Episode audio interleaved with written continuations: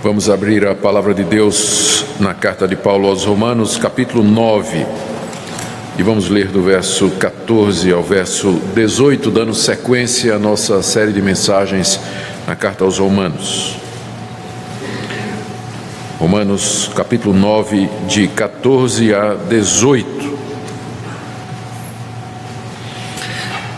Enquanto os irmãos procuram, nós damos as boas-vindas às pessoas que nos visitam nós as recebemos com muito carinho e alegria, e a nossa oração é que Deus as abençoe juntamente conosco no culto dessa noite. Romanos 9, de 14 a 18. Ouçamos a leitura. Que diremos, pois, a injustiça da parte de Deus? De modo nenhum, pois ele diz a Moisés: Terei misericórdia de quem me aprover ter misericórdia, e compadecer-me-ei de quem me aprover ter compaixão. Assim, pois, não depende de quem quer ou de quem corre, mas de usar Deus a sua misericórdia. Porque a Escritura diz a Faraó: Para isso mesmo te levantei, para mostrar em ti o meu poder e para que o meu nome seja anunciado por toda a terra. Logo tem ele misericórdia de quem quer e também endurece a quem lhe apraz. Oremos. Ó oh, Pai, pedimos direção e iluminação do Teu Espírito Santo na compreensão da Tua palavra. Faz com que a Tua revelação que aqui nos foi dada seja usada pelo Teu Espírito para nos conduzir no caminho da verdade, endireitar os nossos caminhos e confortar o nosso coração. Pedimos assim que Tu apliques essa palavra a todos que nos ouvem. Em nome de Jesus é a nossa oração. Amém. Queridos, conforme nós temos visto na nossa série de mensagem na carta aos Romanos, o propósito de Paulo aqui nessa sessão do capítulo 9 até o capítulo 11 é explicar os motivos pelos quais a nação de Israel, a maioria dos judeus, havia rejeitado a Jesus Cristo e a mensagem dos seus discípulos. E essa rejeição, ela levantava a questão da fidelidade de Deus, porque Deus havia feito muitas promessas à nação de Israel. Deus havia chamado Abraão, feito uma aliança com ele e com os seus descendentes, que envolvia uma terra, uma descendência e um reino. Mas agora a maioria da nação havia rejeitado aquele que seria o Messias, que era Jesus Cristo. E a questão é: como é que fica a palavra que Deus empenhou à nação de Israel?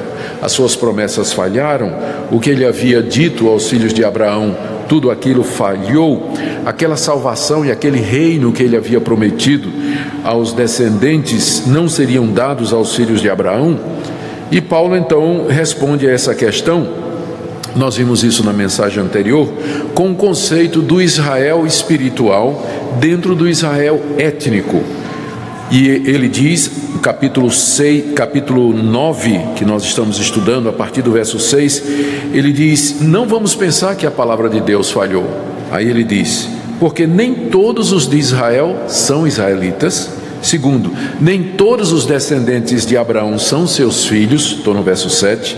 Terceiro, os filhos de Deus, de entre os descendentes de Abraão, são contados a partir da promessa e não da carne, verso 9, e ele dá dois exemplos. Deus escolheu Isaac e não Ismael, e os dois eram filhos de Abraão. Deus escolheu Jacó e aborreceu Isaú, e os dois eram filhos de Abraão. Ou seja, as promessas que Deus havia feito não é ao Israel étnico, nação, não basta ser filho de Abraão, descendente de Abraão, judeu de carne de nascimento.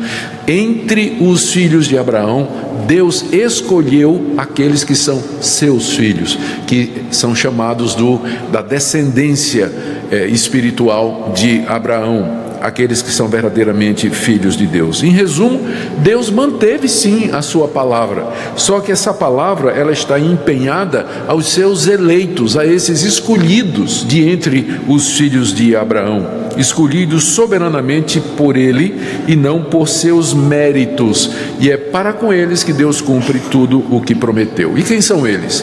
No Antigo Testamento, aquele judeu piedoso que cria nas promessas de Deus, que amava a Deus de todo o seu coração. Exemplo, uh, Isaac, Jacó, uh, Daniel, Davi, os profetas, Samuel, juízes. A relação é grande. Você pode dar uma olhada em Hebreus capítulo 11, onde tem a relação dos heróis da fé, que são mencionados ali porque viveram na expectativa do cumprimento da promessa.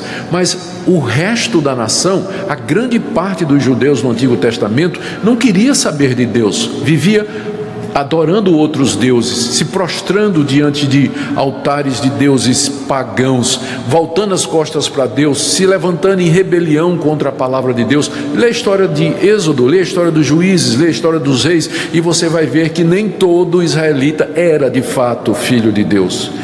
Deus havia um Deus tinha um Israel espiritual dentro do Israel étnico e é a eles que a palavra dele foi dirigida.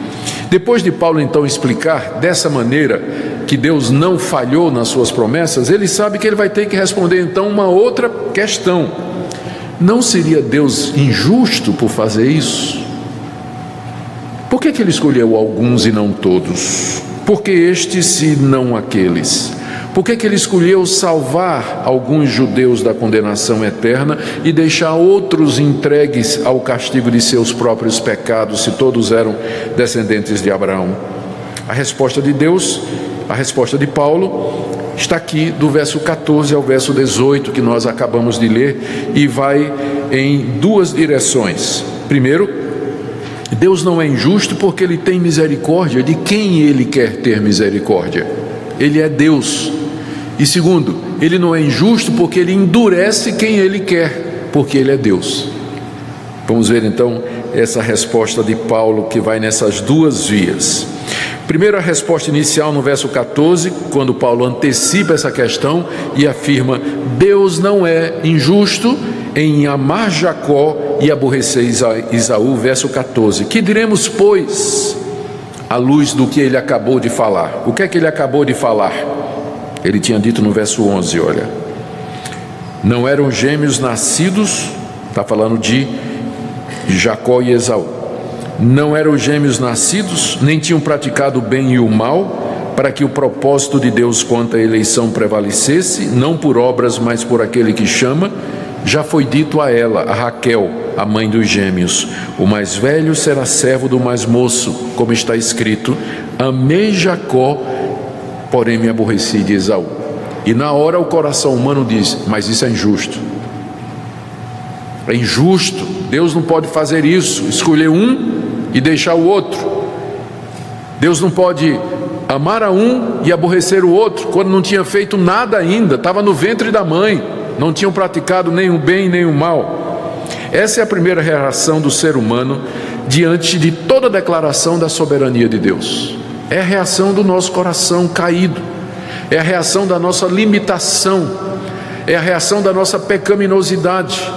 A soberania de Deus em fazer o que Ele apraz e Ele não tem que prestar contas absolutamente a ninguém, nem a você, nem a mim, dos seus atos. Que diremos? Pergunta Paulo no verso 14. A injustiça da parte de Deus, como alguém poderia pensar depois de ter ouvido que eu disse que eh, Deus amou a Jacó e aborreceu Isaú? A resposta dele, enfática, é de modo nenhum. Veja aí o final, final do verso 14, não é? De modo nenhum. Deus não é injusto quando ele escolhe um e deixa o outro. Por que ele não é injusto? Aí vem então as duas linhas de resposta de Paulo. Primeiro, ele não é injusto porque, sendo Deus, ele usa de misericórdia com quem ele quer. Com quem ele quer. Ele cita aqui no verso 15, Êxodo 33, 19, que nós iremos ver em detalhes daqui a pouco. Pois ele diz a Moisés: Terei misericórdia de quem me aprover ter misericórdia, e compadecer-me-ei de quem me aprover ter compaixão. Essa é a resposta de Paulo. Ou seja, a resposta dele está baseada na soberania de Deus. Deus é soberano, ele governa o universo, porque ele é o criador do universo, santo, justo, verdadeiro, bom e reto. Portanto, ele faz o que ele deseja. E como ele é santo e verdadeiro, nada do que ele faz soberanamente é injusto. A gente pode não compreender, mas não podemos atribuir injustiça nenhuma a Deus pelo que ele é.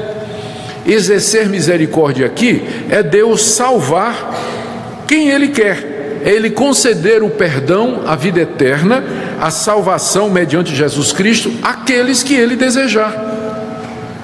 E Ele faz isso de acordo com a sua soberana vontade.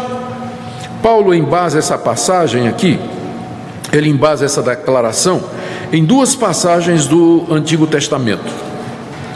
A primeira é, está lá em Êxodo capítulo 33, verso 19, e eu quero chamar a sua atenção para essa passagem. O que é que aconteceu? É preciso entender o contexto em que a declaração foi feita, para que nós possamos ver o que é que Paulo está fazendo aqui.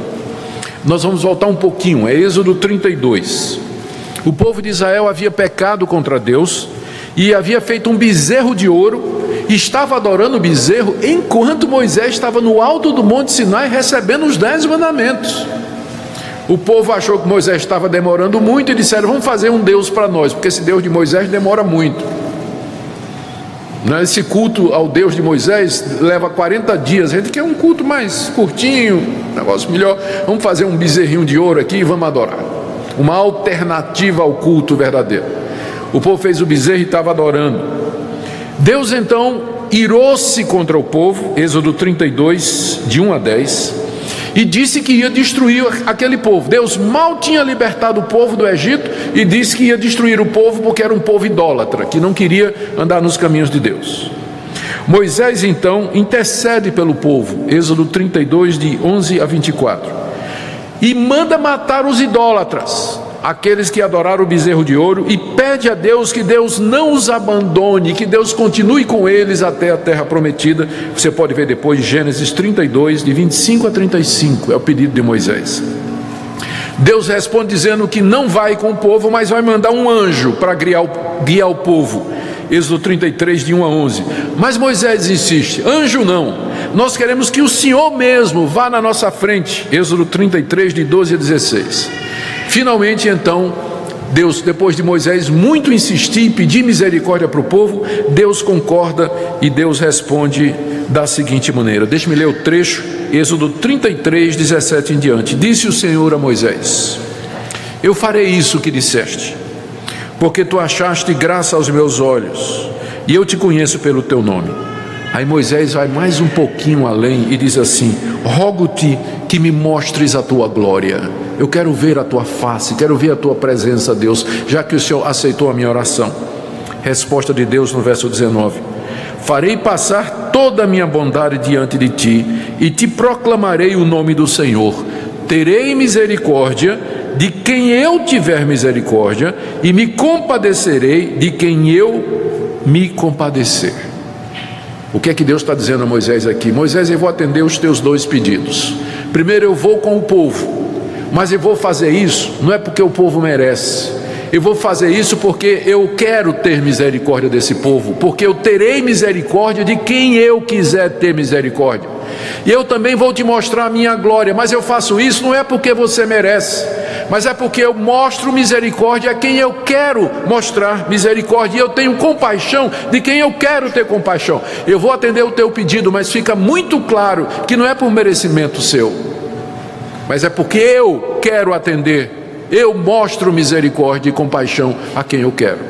Esse é o episódio aqui no livro de Gênesis que Paulo agora cita, vamos lá para Romanos, Paulo cita em Romanos 9 para responder à pergunta: há injustiça da parte de Deus quando ele escolheu Jacó e aborreceu Isaú? Quando ele escolhe um e deixa o outro? Resposta de Paulo: de maneira nenhuma, porque já lá no Antigo Testamento, na história bíblica toda, nós sabemos que Deus usa de misericórdia com quem ele quer e ele tem compaixão de quem lhe aprouver.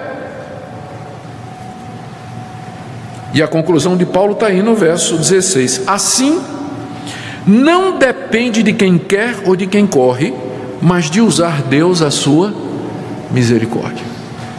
Não depende de quem quer de quem, ou de quem corre, ou seja, o propósito de Deus na eleição, o seu propósito salvador que ele menciona no verso 11, ele não depende do querer e do agir, e do agir humano, mas de Deus usar de misericórdia com a raça humana. Na verdade, para que nós sejamos salvos, nós precisamos querer e precisamos correr. Só que isso não vem de nós. Nós não conseguimos querer e não conseguimos correr.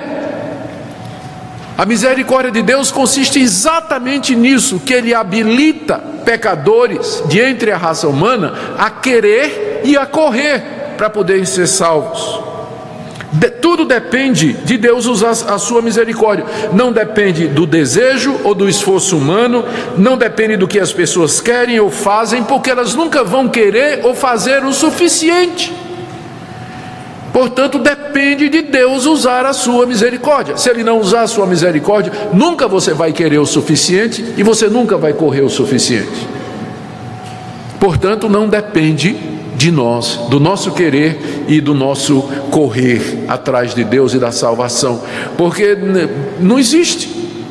Não, não, não queremos, não corremos na nossa própria natureza, como pecadores que somos.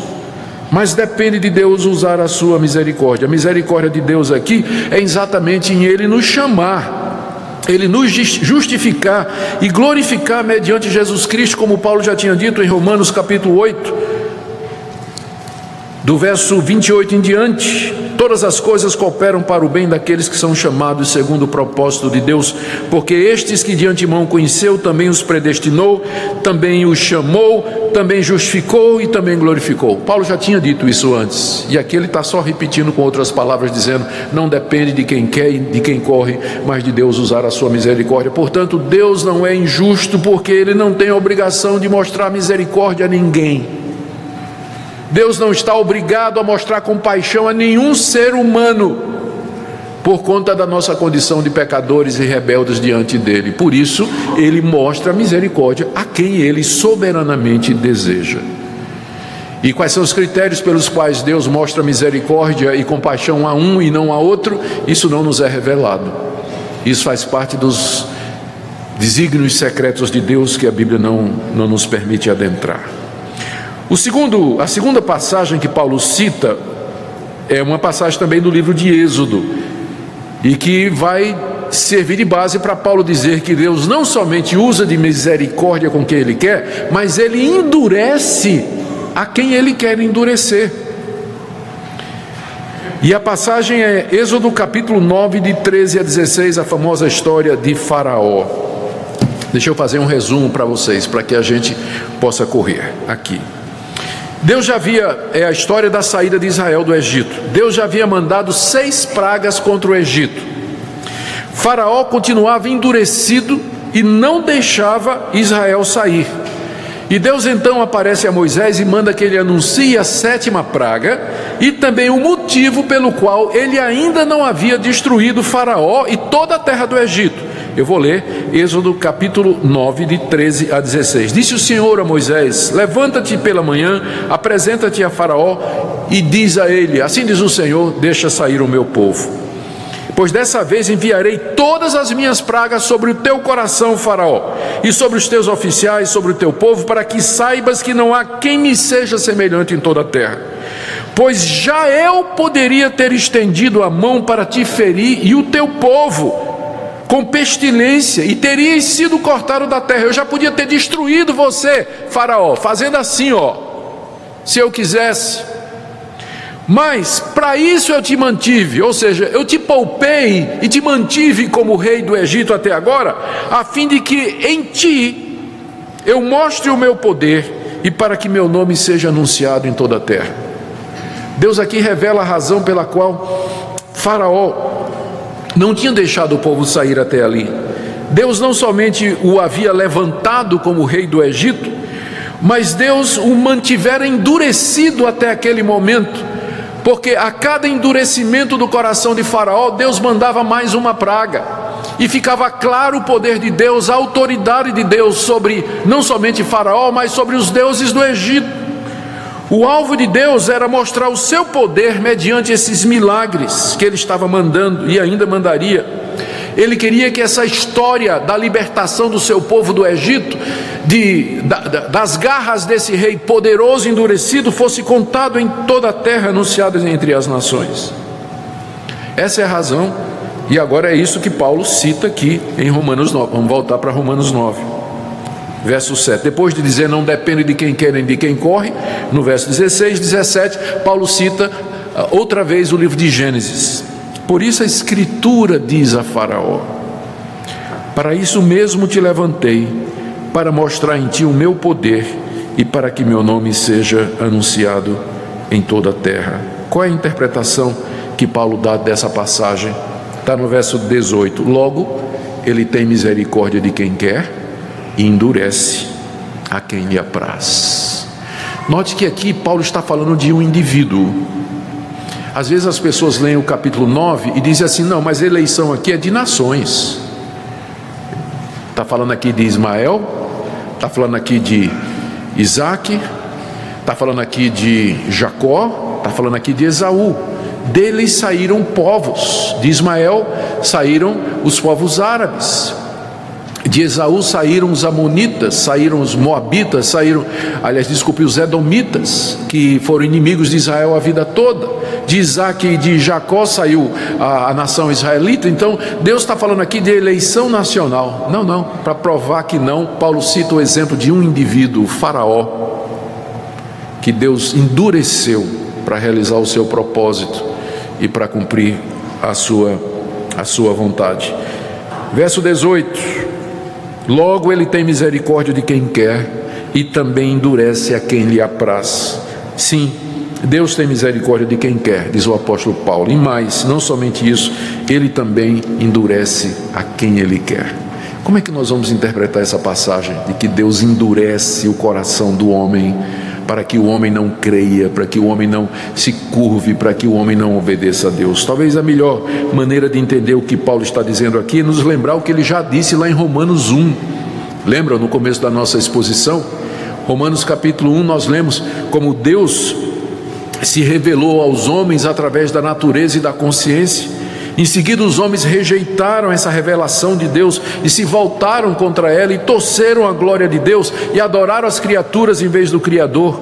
Deus, então, atenção aqui, Deus os entregou três vezes lá em Romanos 1, Paulo diz isso. Deus os entregou aos desejos impuros de seus corações, às paixões infames dos seus corações. Deus os entregou a uma disposição mental reprovável para fazerem tudo o que não presta. Romanos 1, 24, 26, 28 e 32. Então, o que é que Deus faz? Deus entrega quem já está entregue. O castigo que Deus dá ao pecador é: seja feita a tua vontade. O castigo para o pecado é mais pecado ainda, porque vai acumulando a dívida diante de Deus, vai endurecendo cada vez mais, e no dia do juízo, então, a conta está desse tamanho. E é quando Deus então vai exercer justiça e juízo, Deus entrega o pecador ao seu coração. A gente vê isso, voltando lá em Êxodo, a gente vê exatamente isso lá no livro de Êxodo que narra a história de Faraó. Porque há várias passagens dizendo que foi Faraó quem primeiro endureceu o seu coração. Deixa eu ler aqui para vocês, Êxodo 7,13. Todavia o coração de Faraó se endureceu e não ouviu Moisés como Deus havia dito. Os magos do Egito fizeram o mesmo com suas ciências ocultas, de maneira que o coração de Faraó se endureceu e ele não ouviu o que Deus dizia. Os magos disseram a Faraó: Isso é o dedo de Deus. Porém, o coração de Faraó se endureceu e não os ouviu, como o Senhor tinha dito. Tendo visto Faraó que cessaram as chuvas, as pedras e os trovões, tornou a pecar e endureceu o coração ele e os seus oficiais, e assim de coração endurecido, Faraó não deixou sair os filhos de Israel. Então vejam, são pelo menos eu notei aqui quatro passagens onde seis vezes é dito que Faraó endureceu o seu coração. E ao lado dessas passagens tem outras que vão dizer, porém, o Senhor endureceu o coração de Faraó, Êxodo 9:12. Êxodo 10, 20, o Senhor endureceu o coração de Faraó. Livro de Êxodo, capítulo 11, verso 10. Moisés e Arão fizeram todas essas maravilhas perante Faraó, mas o Senhor endureceu o coração de Faraó e não permitiu que saísse da sua terra os filhos de Israel. E Êxodo 14, 8. Porque o Senhor endureceu o coração de Faraó, rei do Egito, para que perseguisse os filhos de Israel. A conclusão que nós chegamos é essa. O que Paulo quer dizer com Deus endurece, endurece a quem lhe apraz? Ele quer dizer que todos os homens são endurecidos por natureza, como resultado do pecado de Adão e de seus próprios pecados, e da rejeição da revelação de Deus em suas próprias consciências. Nós já nascemos endurecidos contra Deus, revoltados contra Deus, hostis a Deus, sufocando a verdade de Deus revelada na consciência e na criação. Deus então tem misericórdia daqueles endurecidos a quem ele resolveu salvar, dando a vida em Cristo Jesus, chamando pelo Espírito, amolecendo o coração, derretendo o coração, de forma que a pessoa possa se converter e crer em Jesus. Aos outros, Deus entrega aos seus próprios corações já endurecidos. Deus simplesmente não faz nada já está endurecido, e quando Deus retira a sua graça, ou deixa de conceder a sua graça, o coração do homem se endurece ainda mais, mas já está endurecido. Deus não endurece ninguém que antes já não estava endurecido. Deus não endurece ninguém que antes já não estava endurecido. É o caso de Faraó. E quando Deus entrega às pessoas a dureza do seu próprio coração, eles endurecem ainda mais. E Deus manda os seus juízos, castigos, envia falsos profetas, falsas doutrinas e os entrega aos seus corações corrompidos. É aqui, eu quero que vocês abram aí comigo na segunda, aos Tessalonicenses, onde nós temos outra passagem que nos ajuda. Verso 9 capítulo 2, segundo aos Tessalonicenses 2:9.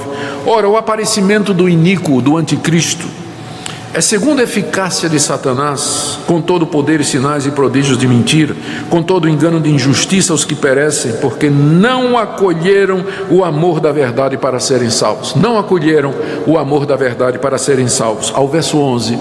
Por isso, Deus lhe manda a operação do erro para que creiam na mentira.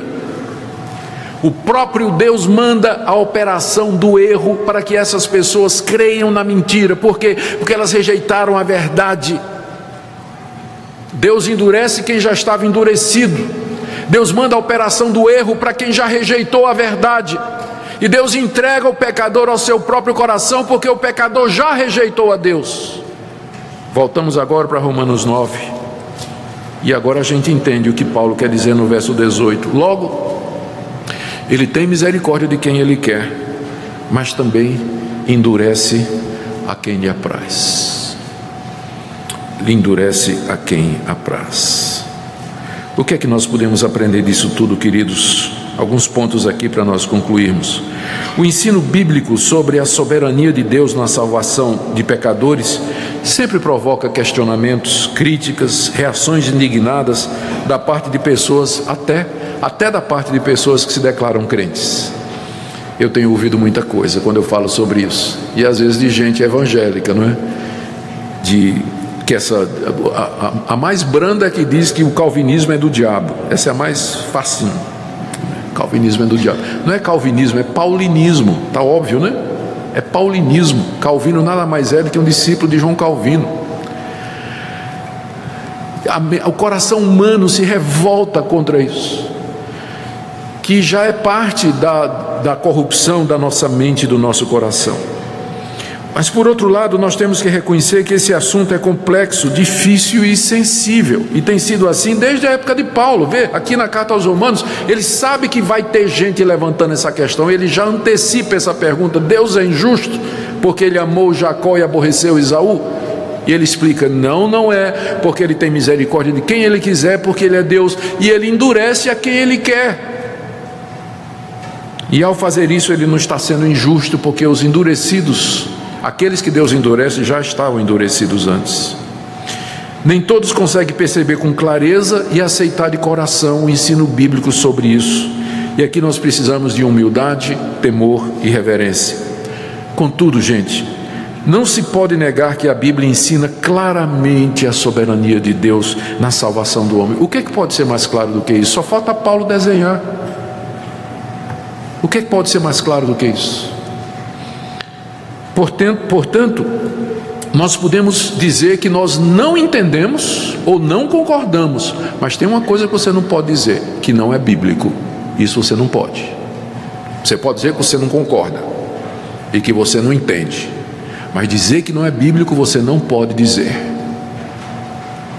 E por último, eu diria que quando nós compreendemos essa doutrina da soberania de Deus na salvação dos homens, os efeitos práticos dessa doutrina são muitos. Primeiro, essa doutrina nos humilha diante de Deus, não é verdade? Ela nos humilha diante de Deus, não depende de quem quer nem de quem corre, mas de Deus usar de misericórdia. Deus tenha misericórdia de mim, porque não depende de mim. Portanto, você que fica adiando o dia, tipo assim, ah, eu vou fazer vou curtir a vida um pouco mais, vou sair com as meninas, sair com os rapazes, aproveitar a vida, e quando eu tiver lá nos 40 anos eu vou me converter. não, você não pode se converter quando você quiser, você não sabe. Você não pode se converter quando você quiser, porque não depende de quem quer nem de quem corre mas de Deus usar de misericórdia. Por isso, quando Deus está usando de misericórdia, como hoje em que você está ouvindo essa palavra, esse é o momento de você se converter e se arrepender e crer. Quando Deus está mostrando misericórdia a você, a palavra dele está sendo pregada e você está sendo confrontada por ele, por ela. Não há nada que nos tire mais arrogância e justiça própria do que essa doutrina ela também nos ensina a ser compassivo para com outras pessoas, porque se eu recebi misericórdia e compaixão imerecidamente, soberanamente dado por Deus e não é baseado no que eu faço, como não ter misericórdia e compaixão das pessoas ao meu redor? Essa doutrina faz com que toda a glória seja de Deus, não há glória nenhuma para mim, eu fui amado, Deus teve compaixão de mim, usou de misericórdia para comigo sem que eu merecesse. Essa doutrina me encoraja a fazer missões e evangelizar, porque eu sei que Deus vai exercer misericórdia e compaixão com muitas pessoas lá fora, por isso eu prego o Evangelho, porque através da pregação Deus vai mostrar misericórdia e compaixão àqueles que ouvem, não sei quais, mas Deus sabe. Isso me encoraja a orar pela salvação de pecadores, porque eu sei que através das minhas orações pelos pecadores, pelos meus amigos, meus familiares e meus filhos, Deus vai usar misericórdia e compaixão. Então, longe de ser uma doutrina que tira o fervor evangelístico, o desejo de orar, ao contrário, é a base da verdadeira oração e do verdadeiro evangelismo, porque se Deus não usar de misericórdia e compaixão, os homens estão endurecidos, eles nunca vão crer por conta própria. Portanto, é dever nosso, daqueles que entendem essa doutrina, de louvar a Deus, agradecer a Deus, orar, interceder, evangelizar e amar e humilhar-se da toda a glória a Deus, porque de fato a salvação pertence a Ele. Oremos. Ó oh, Deus grandioso, infinito, essa doutrina é um grande mistério, nós sabemos disso, e nós não podemos adentrar os teus desígnios secretos, mas podemos humildemente nos curvar daquilo, diante daquilo que o Senhor nos revelou e adorar-te na beleza da santidade diante do mistério da tua providência, do mistério dos teus desígnios. Nós oramos que o Senhor nos humilhe diante do Senhor, que o Senhor nos quebrante diante da tua santidade e da tua grandeza, que o Senhor nos faça servos fiéis, que possamos ter compaixão uns dos outros que possamos depender inteiramente de Ti e sempre recorrer a Ti, porque não depende de quem quer ou de quem corre, mas de o Senhor usar de compaixão e de misericórdia. Tenha compaixão de nós. Pedimos em nome de Jesus. Amém.